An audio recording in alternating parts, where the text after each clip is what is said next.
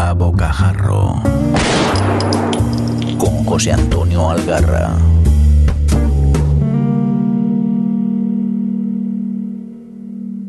Un saludo negro y criminal de vuestro amigo Juchu. Después de la entrevista que tuve con Ana Vallabriga y David Lozano, hablando sobre el deseo eterno, vuelvo con el octavo disparo a bocajarro para hablar de otro libro escrito a cuatro manos.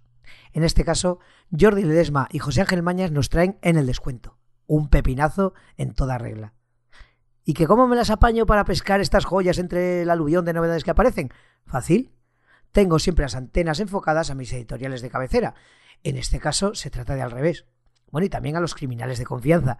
Precisamente un escritor, un divulgador del género negro, uno de los tipos que más saben de qué va esta vaina, Paco Gómez Escribano, publicó en sus redes lo mucho que le había gustado este libro. Uh, tardé muy poco en leerlo. Bueno, lo que me costó bajar corriendo los cuatro pisos sin ascensor, cruzar la calle, ir a la papelería de Pilar y encargarle eh, el libro. Bueno, dos días después lo tenía aquí. Vale, no es Amazon, pero seguro que Pilar es muchísimo más simpática y lo paso mejor charlando con ella de libros. Pues entonces lo cogí, subí para casa y me lo leí enterito en un domingo. Tremendo. La vida está llena de putadas, como podemos comprobar día a día, que os voy a contar, pero también de felices coincidencias y encuentros que nos ayudan pues a pasar el trago. Pues bien, al parecer, y según he leído, estos dos individuos, Ledesma y Mañas, se encontraron en un concierto, creo que de Chimo Bayo, y entre birra y birra, punto para ellos, decidieron perpetrar esta novela. Alabada sea la Mau. Como buen empanado y desmemoriado que soy, reconozco que pensaba que no había leído nada de ninguno de ellos. En parte era cierto. De Ledesma había oído hablar en mis círculos criminales habituales, y de Mañas creía que no.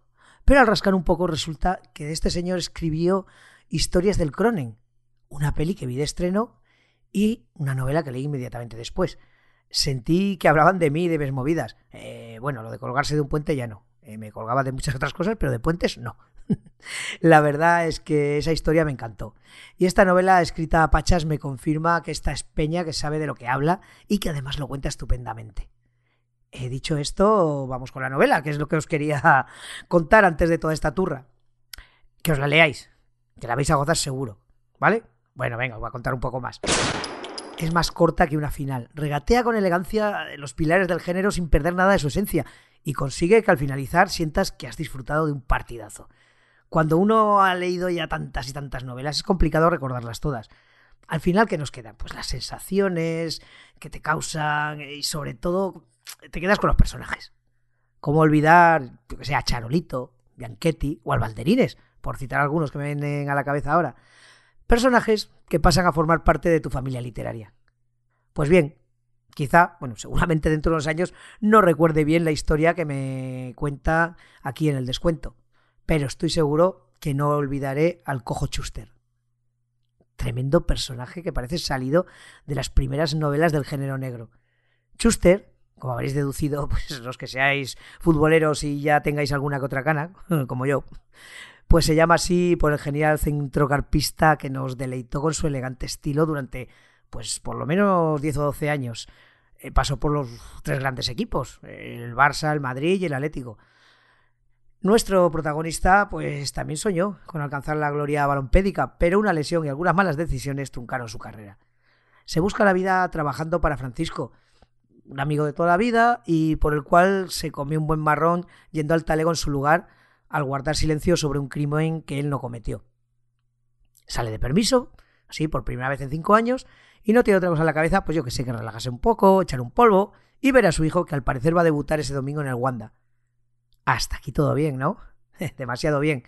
Porque Francisco, además de recogerlo al salir de prisión y llevarlo al tobles que regenta, pues le medio obliga a hacerle un favor, un encarguito sin importancia. Tiene que recoger a un tipo, un argentino, para más señas, llevarlo a Barcelona y volver.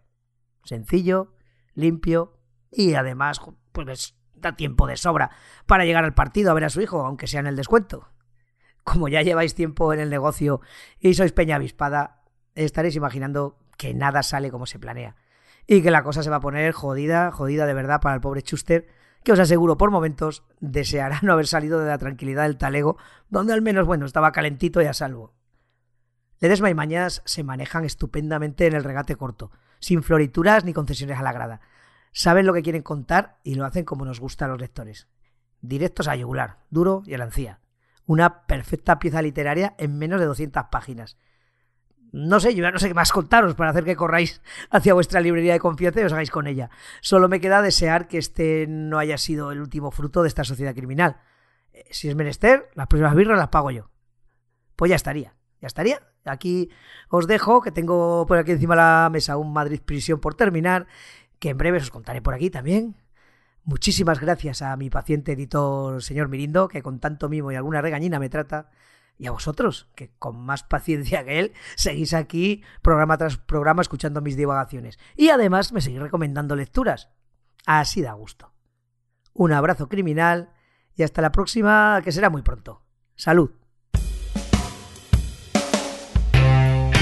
Hasta aquí esta edición del Rincón Criminal, un podcast alojado en Sons, red de podcast. Encuentra mucha más información de este episodio en nuestra página web sons.red barra rincón criminal y descubre muchos más podcasts en sons.red.